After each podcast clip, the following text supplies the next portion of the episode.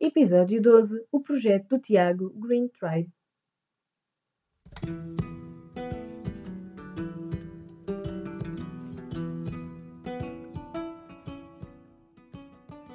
Olá, eu sou a Catarina e este é o meu podcast. Sejam muito bem-vindos a este espaço de monólogos e partilhas a dois. Quero dar voz à minha alma e a pessoas que me fazem acreditar num novo mundo. Quero também estimular a tua curiosidade. Acredito que somos responsáveis pela nossa própria realidade. Aqui não há o certo nem o errado, há sim o respeito pelas opiniões de cada um.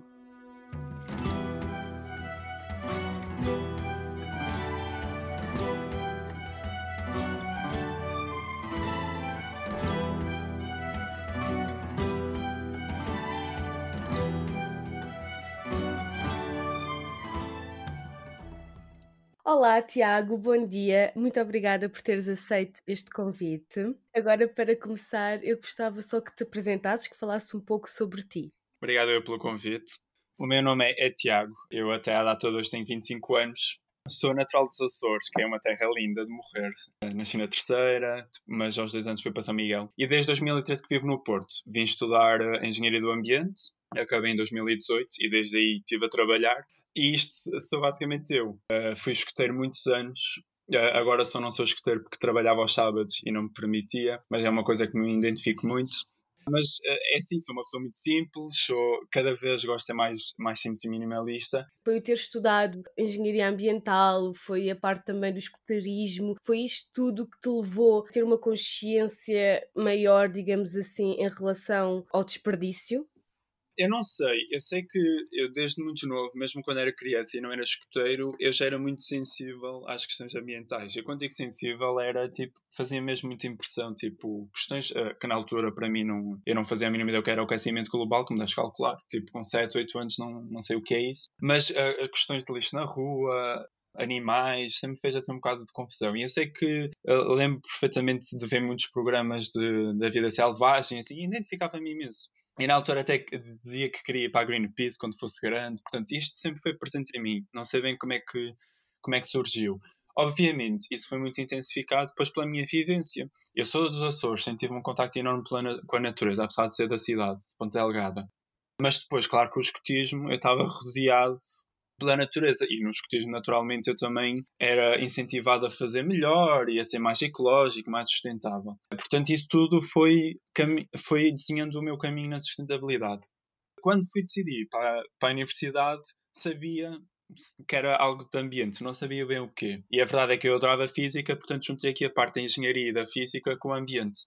E é natural que no meu curso falei imensas coisas relacionadas com este tema. Falei um pouco de sustentabilidade, não vou, vou ser muito sincero, não, a minha questão de, de, sustentabilidade não surgiu propriamente do curso. O, no curso o que eu senti foi que aprendi muitas coisas, muitos problemas e tecnologias de remediação, porque no fundo a engenharia também é um bocado, a engenharia do ambiente também é um bocado a nível de remediar e tecnologias de tratamento, seja de água, seja de resíduos, seja do ar, mas nunca ninguém me ensinou a reciclar no meu curso, né? porque acho que não vai um bocado mais além que isso, uh, mas nunca ninguém me ensinou as questões da sustentabilidade, só, uh, só meramente a nível de gestão ambiental direcionado para as empresas, que é um assunto cada vez mais importante. Todas as empresas têm que ter uma boa gestão ambiental. Quando acabei o curso, portanto, fiquei com aquela informação toda, mas não foi aí que eu disse: olha, vou parar de. Pronto, vou começar o meu percurso Zero Waste, o meu percurso de sustentabilidade mas que sem dúvida, quando estou a fazer as coisas para a minha página ou quero falar de um assunto, tenho todo um background, tenho toda uma informação que aprendi durante 5 anos de, de licenciatura em mestrado. E isso para mim dá-me uma boa vantagem, porque vejo as coisas não só de uma forma mais empática, uh, a nível do ambiente, mas também de uma forma muito técnica. E eu sinto que isso me ajuda um bocado. E foi por isso então que depois acabaste por criar a página e promover esta mensagem, tentar espalhar esta consciência numa comunidade, não é? Sim, e sendo homem também, é dar um, um ponto de vista diferente. Sim, eu, só, eu comecei a, a página tem cerca de quatro meses, portanto eu tive dois anos a trabalhar e só há um ano em que senti esta necessidade de, de começar a, a, influenciar ou tentar passar a minha mensagem. Inclusive, há um ano atrás tentei criar uma página que se chamava Green O'Clock e efetivamente é um Instagram, mas que tem zero publicações, tem zero seguidores, tem zero pessoas a seguir, porque efetivamente aquilo eu criei e desmotivei logo. Não estava, se calhar não estava tão preparado ou não, não tinha maturidade suficiente. Não era o tempo certo. Não, de todo. Eu hoje olho para trás, ainda ontem estive a falar sobre isso. Hoje olho para trás e penso, ainda bem que não aconteceu naquele tempo. Porque não ia, não ia correr tão bem como me sinto que está a correr agora. Que estou muito mais predisposto, estou muito mais motivado. Mas a verdade é que sempre tive esta necessidade de, de querer passar uma mensagem, porque eu via as coisas de uma forma tão única e na altura eu não conhecia as pessoas que conheço hoje ligadas à sustentabilidade. Eu achava que era o único que via desta forma e foi bom conhecer essas pessoas, porque não senti tão sozinho. Então há um ano que ando com esta necessidade de querer partilhar e querer eh, mostrar um bocado o meu estilo de vida. E foi quando, na quarentena, mais para o final da quarentena, no final da quarentena, eu digo, foi em maio, junho, o pai disse: Olha, já chega, vou mesmo criar. Criei a Green Tribe e pronto, e tem sido, tu provavelmente já tens visto. No início não fazia a mínima ideia estava a fazer e continuo um bocado uh, sem saber, estou sempre a aprender coisas novas, sobretudo a parte do marketing digital, que é uma coisa super nova para mim, mas que digo é uma coisa super, super gratificante, sobretudo pelas pessoas que conheço, pelo feedback que tenho, pela diferença que até sinto que estou a fazer. Apesar de ser uma página ainda pequena, sinto que, olha, foi mesmo no tempo certo. Estou muito confiante, sabes? Estou bastante motivado. Sim, porque a tua página é muito específica, portanto, quem te segue tem interesse nesse conteúdo, não é? Porque hoje em dia há aquele barulho de fundo nas redes sociais, não é? E eu acho que aquelas páginas que são específicas em relação a um conteúdo, e se as pessoas estão lá, é porque têm interesse de facto em consumir conteúdo daquele tema. Exatamente tu juntas aquilo que estudaste com aquilo que tu fazes, com a tua vida, com o teu dia a dia. Portanto, eu acho que cria ali empatia e verdade para as pessoas. Sim, eu acho que é um, é um bom match, porque eu também faço na, aquilo, portanto, o meu estilo de vida também foi um bocado por conhecer o impacto que tem as coisas que fazia antes, e isso também derivou muito do meu curso. Mas também aprendi muito com outras pessoas e isso também me alertou para, para, para grandes coisas. Mas eu, agora falaste nisso e eu nunca tinha pensado no facto da minha página ser tão específica e efetivamente é. A minha, eu tenho um Instagram pessoal e é uma coisa super normal. Mas efetivamente é giro que agora penso que realmente todas as pessoas que me seguem é porque realmente querem, têm interesse em mudar e isso já, já me deixou contente. Não, não tinha pensado assim dessa forma, confesso, apesar de ser bastante óbvio. Pelo menos é aquilo que me parece por mim, sabes? Sim página que quem não sabe por onde começar pode começar por aquelas pequenas dicas, porque às vezes eu acho que as pessoas que querem começar acham que precisam de uma data de coisas ou acham que precisam de mudar uma data de coisas. Sim. E não é assim, nós podemos adaptar aos poucos, não é? Isto não tem que ser feito num dia. Temos a vida toda para fazer este ajuste. Sim, e, e a minha mudança também não foi feita do dia para a noite, de todo. Mas eu acho, e, e até eu fiz agora um post uh, sobre dicas zero waste, porque já me mandavam a pedir, tipo, mandavam mensagem, olha, quero começar num, numa vida mais sem desperdício, de uma forma mais sustentável, o que é que eu devo fazer? Obviamente, tu vais ao meu Instagram, eu tenho imensas dicas e, e falo também de, algum, de alguns assuntos um, noutro tipo de posts e falo de algumas dicas de Zero Waste, mas decidi compilar um bocado como é que eu comecei. Então fiz aquele post bastante condensado, deixem uns sacos de plástico, isso não muda nada à vossa vida. E é tão simples e é tão uh, importante, faz uma diferença enorme. Optem por outros tipos de produtos na casa de banho. Portanto, são coisas que eu fiz e que para para mim fez diferença e senti-me muito mais livre de, de, de, lixo em casa. Tipo, é uma coisa. Eu, eu às vezes passo semanas sem colocar o lixo da reciclagem lá fora e esqueço-me porque eu não vou com tanta frequência lá, percebes? E isso é uma coisa que a mim é, é uma independência enorme e é isso que eu também quero passar porque as pessoas queixam-se tanto de ai, levar o lixo à rua e a reciclagem dá tanto trabalho. Pá, então não faças a reciclagem, diminui os teus resíduos, vais, ver, vais muito menos vezes à rua a reciclagem até não é a solução. É claro que é melhor reciclar do que não fazer nada, mas há montes de coisas que não, que não podem ser recicladas. Se nós colocamos algo incorreto no caixote de reciclagem, podemos até estar a comprometer a reciclagem daquele caixote ou, ou daquele lote. Portanto, eu acho que é mais fácil as pessoas perceberem que é melhor reutilizar as coisas ou dar uma segunda vida ou comprar em segunda mão ou não desperdiçar tanto do que propriamente focarem-se em reciclar tudo aquilo que têm acesso. Exatamente. Sim, eu, eu, eu por acaso criei uma, uma opinião demasiado forte em relação à reciclagem. Isto porquê? Porque eu, eu trabalhei como, como técnico de sensibilização ambiental e era justamente sobre a reciclagem, em que nós sensibilizávamos a população para as questões da reciclagem e inclusive também implementávamos o sistema de recolha porta a porta dos vários uh, resíduos e entregávamos, portanto, os contentores para as pessoas começarem, tanto também para, para aumentarmos os números da reciclagem, que infelizmente em Portugal ainda não são os melhores. Sim, é verdade. E acredita, eu ouvi de tudo e mais alguma coisa. Ouvi de tudo e mais alguma coisa, eu acho que que se uma pessoa me disser um, uma desculpa esparrapada para, para, hoje para, para não fazer reciclagem, eu já não fico surpreendido. E eu queria uma opinião muito forte para a reciclagem por causa disso. As pessoas queixavam-se tanto. Ah, porque eu tenho que separar isto.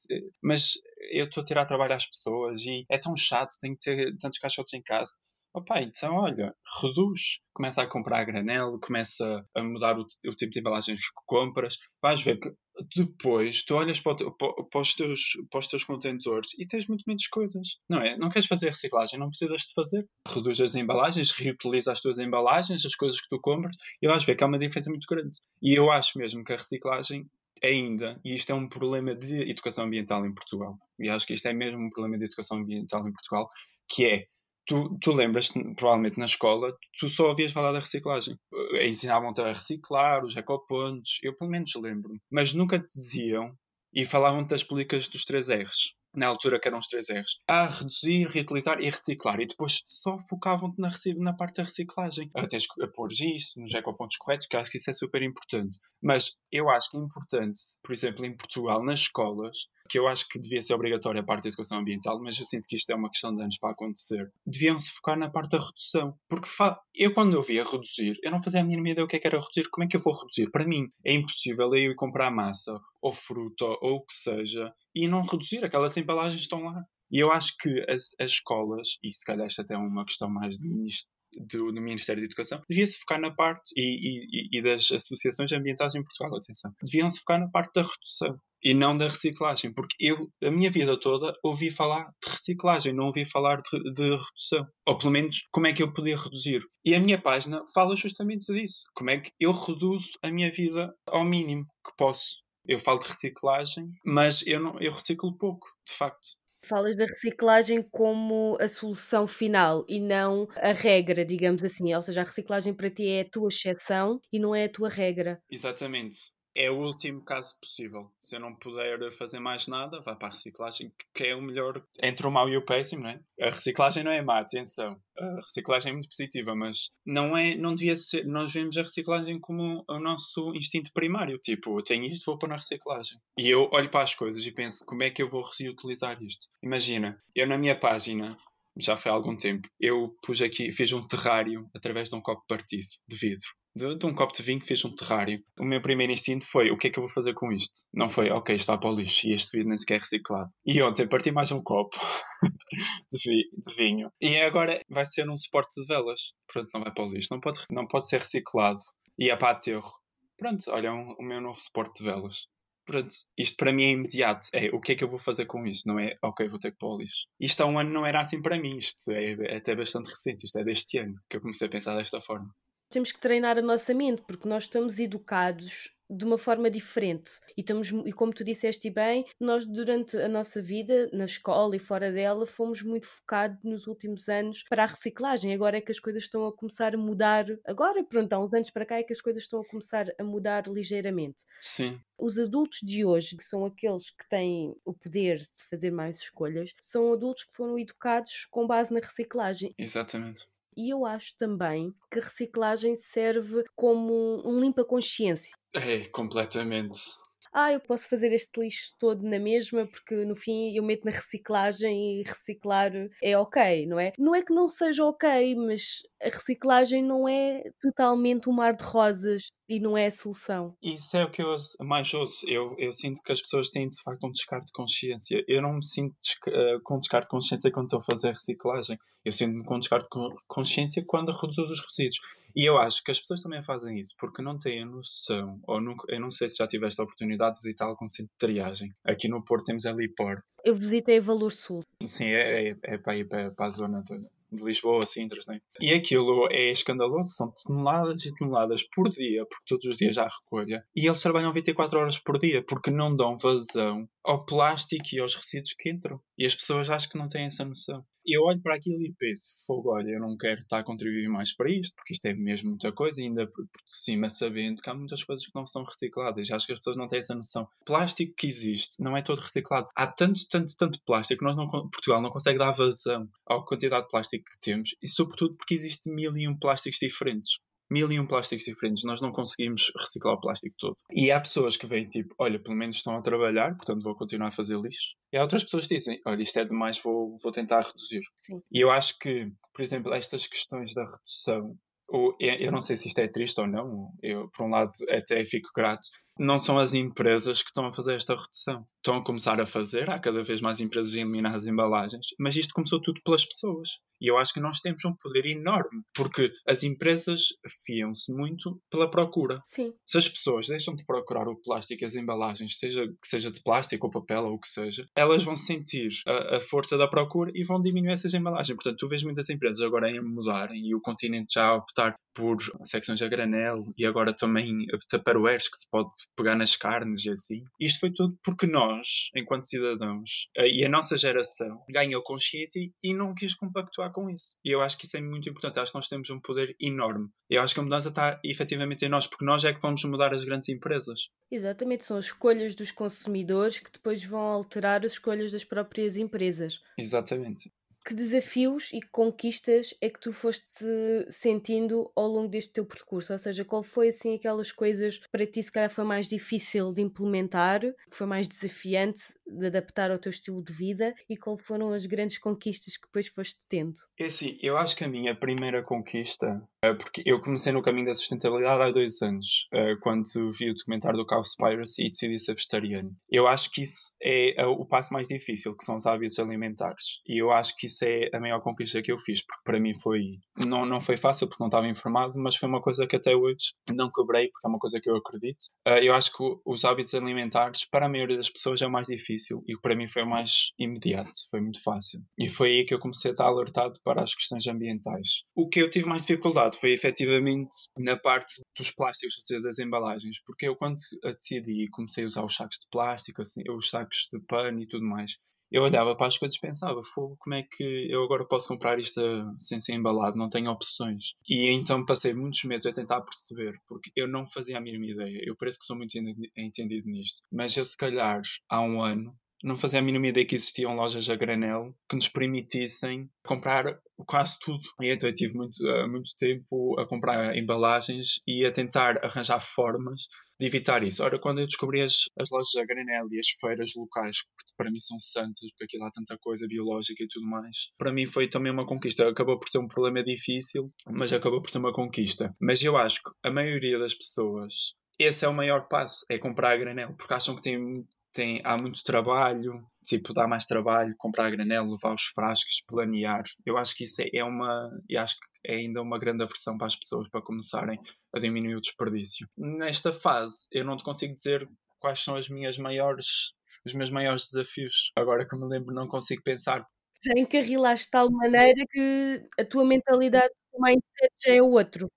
É, já estou tão habituado mas eu sei que tenho mudanças a fazer, há, há, coisas que ainda quero mudar, porque eu continuo a produzir lixo e sei que há coisas que ainda posso melhorar. E uma delas até é a nível de cosmética, porque eu também não, não é que seja muito dedicada à cosmética, porque nunca fui, mas isto é tipo a minha parte masculina ao mais alto nível. Mas é uma coisa que eu quero mudar, a parte da cosmética ser, ser mais desperdício, fazer mais em casa, mais natural. É, é o, meu prima, o meu próximo passo. E quero focar-me na parte da cosmética natural masculina, porque, como sabes, o que não faltam aí são páginas a nível de sustentabilidade feminina e que falam muito de cosméticas e da parte da higiene feminina, mas ainda não encontrei nada a falar sobre a parte masculina. E é uma coisa que eu me quero focar, porque eu quero trazer os homens para a questão da sustentabilidade e eliminar este paradigma que a sustentabilidade para mulheres, percebes?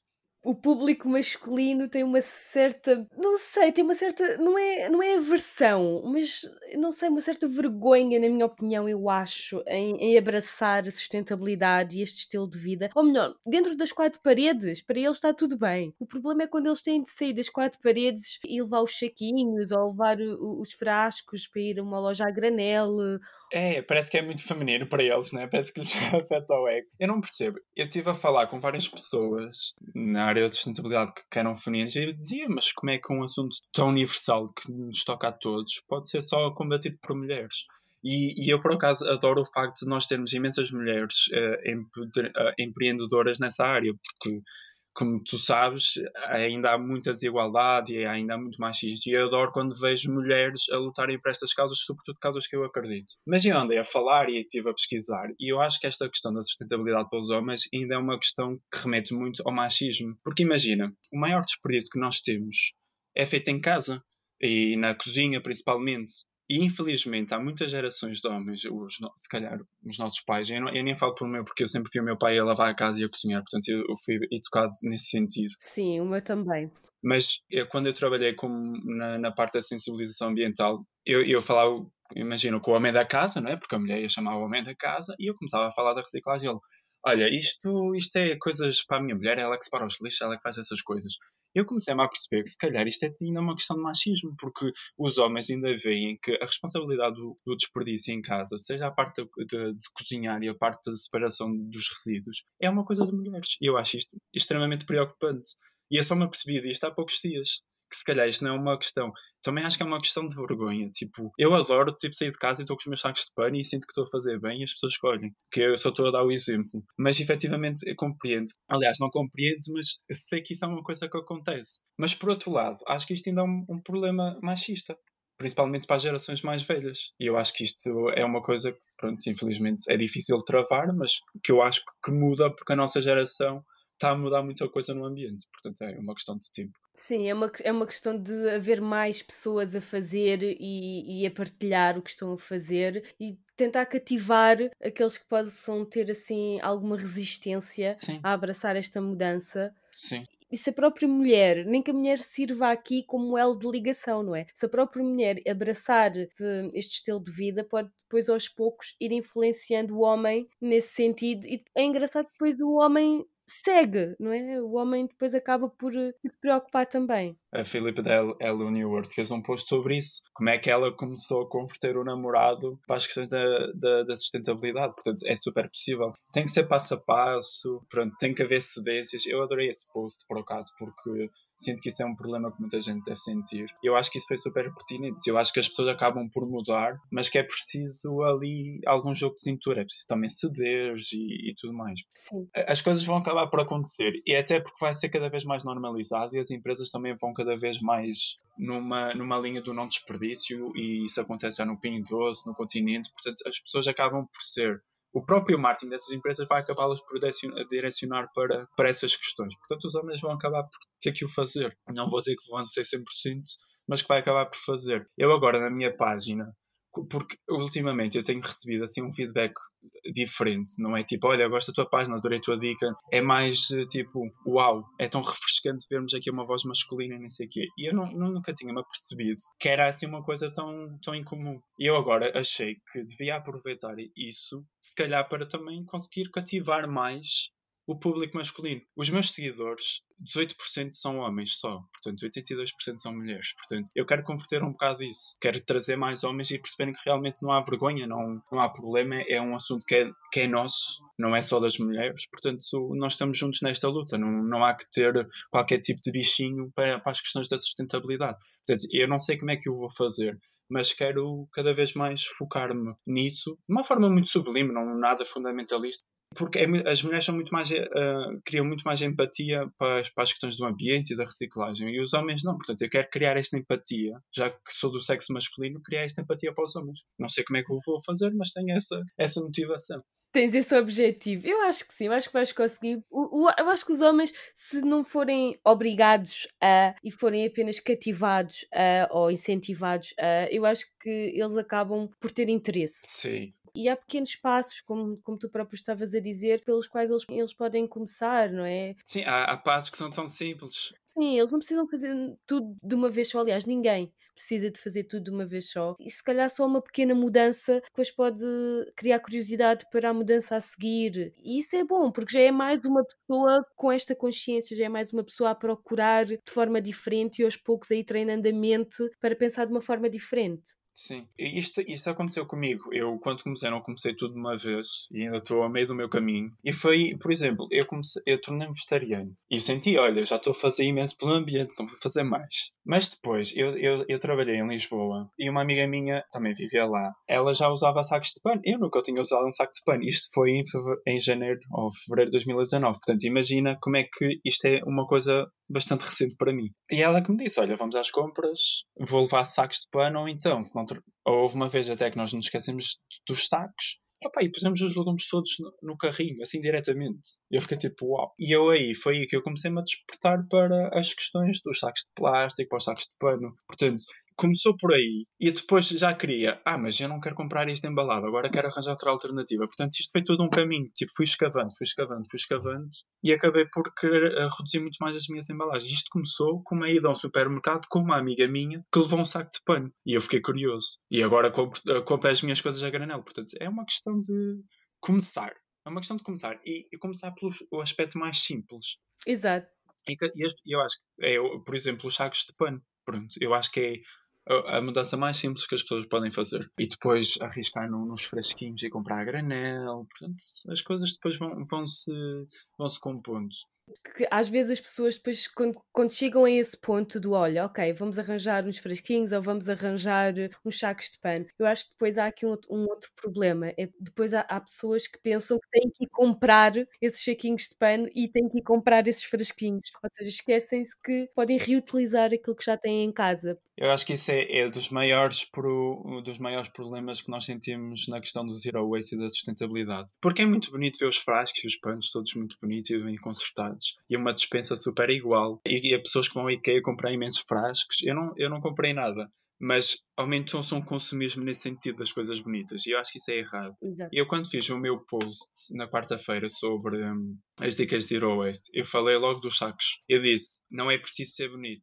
tem que ser útil e tem que ser reutilizável. Até pode ser de plástico, desde que seja uma coisa que tu estás a reutilizar. Porque, em, sobretudo porque o pano, os tecidos e o algodão têm um impacto ambiental muito grande, tem uma pegada hídrica gigante, para além de que nem todo o algodão é, é ético. E eu disse: olha, isto não tem que ser bonitinho. Pronto, é aproveitar. Há imensa gente que tem, tem tecidos em casa que podem aproveitar. Eu também já fiz sacos, os meus sacos de pano são feitos de, de tecidos que se tinha em casa, portanto, e os frascos que eu tenho são de grãos de bico, de, daquelas cevadas que, que a minha mãe tinha há anos sem fim, há, mais, há tipo 10 anos. Portanto, eu nunca comprei assim, não, acho que nunca comprei um frasco para ir comprar a granel, nunca comprei um saco. Comprei uns do continente grandes, só para ser aquele grande. Mas eu acho que as pessoas não, não devem sentir num consumistas. E acho que o consumo também é uma coisa que está a estragar o planeta. Portanto, é ser o mais minimalista possível. Tipo, acho que há beleza no imperfeito, nestas coisas, nos frascos serem diferentes, ser um meio de plástico, um de vidro. Portanto, acho que isso para mim é que é a beleza do zero waste, honestamente honestamente. Muito obrigada. Eu é que agradeço. Obrigada por estares aí. Desafio-te agora a questionar o que acabaste de ouvir e a formular a tua própria opinião. Poderás sempre contactar-me através das redes sociais para troca de ideias ou sugestões. Obrigada.